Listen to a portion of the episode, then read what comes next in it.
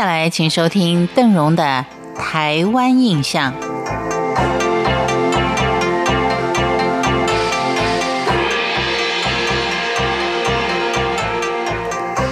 朋友们，您好，欢迎您收听今天的《台湾印象》。在台湾的许多古都当中，寺庙必定是特别多。我们要提到的嘉义市，原本也不例外。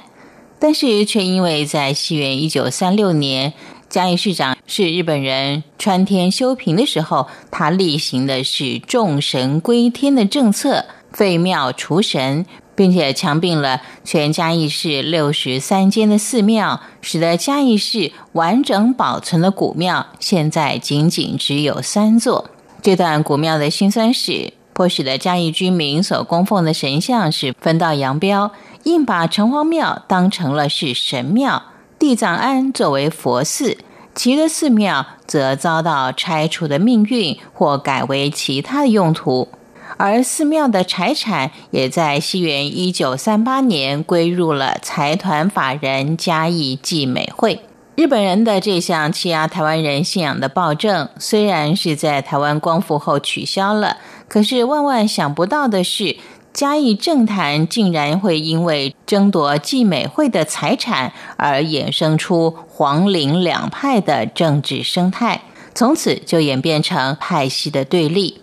另外，在嘉义还相当值得一提的现象，就是嘉义的医师可以说是特别多，而且有很多历史悠久的老诊所。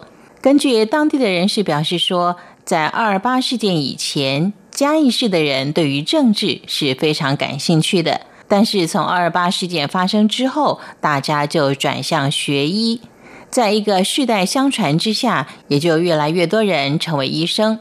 如果要从统计数字上看，在西元一九四九年的时候，嘉义市的医师一共有达到一百四十多人，其中获得医学博士的就十二个人，医师人数居全台之冠。也因为有这项传统，嘉义高中历年来的大学联考考取医学院的人数也是特别的多。在嘉义，大家都知道最有名的，也就是我们在小学课本里面就提到的阿里山。阿里山可以说是汉人开发嘉义最晚的地区，它应该是属于曹族的故乡。在这片浓密的山林里面，如果不是因为日本人大肆的砍伐森林，把块木运回日本去建造船舰、神社跟家具，至今可能还是一处神秘而未开发之地。为什么这座山叫做阿里山呢？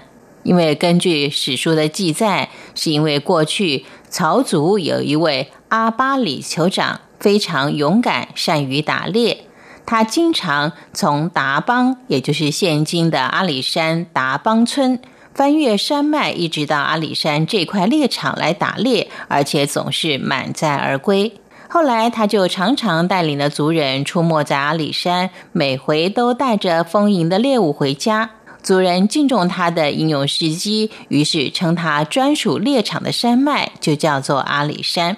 阿里山有五旗，就是日出、云海、彩霞、森林、高山、铁路，这五旗是名闻遐迩的。其中又以高山铁路享誉中外。但是说起这名闻中外的高山铁路，它最初营造的故事却是相当的讽刺。因为现今的阿里山高山铁路，是因为日本人他想要开采阿里山高贵而丰富的森林资源所建的。这条高山铁路全长是七十一点四公里，跟瑞士的阿尔卑斯山铁道、日本的大井川铁道合称之为世界三条高山铁路。这条高山铁道沿路都是崎岖的路段，只有从嘉义北门出发，或是嘉义到竹崎这段比较平坦，其他的都是山地铁路，沿路有许多的桥梁跟隧道。日本人虽然在西元一九零四年就进行了建造铁路的工程，但是因为没有办法克服独立山那段路段而搁置了好多年。可想见阿里山铁道的修筑是相当艰辛的。感谢您今天的收听，我是邓荣，台湾印象，我们下回见。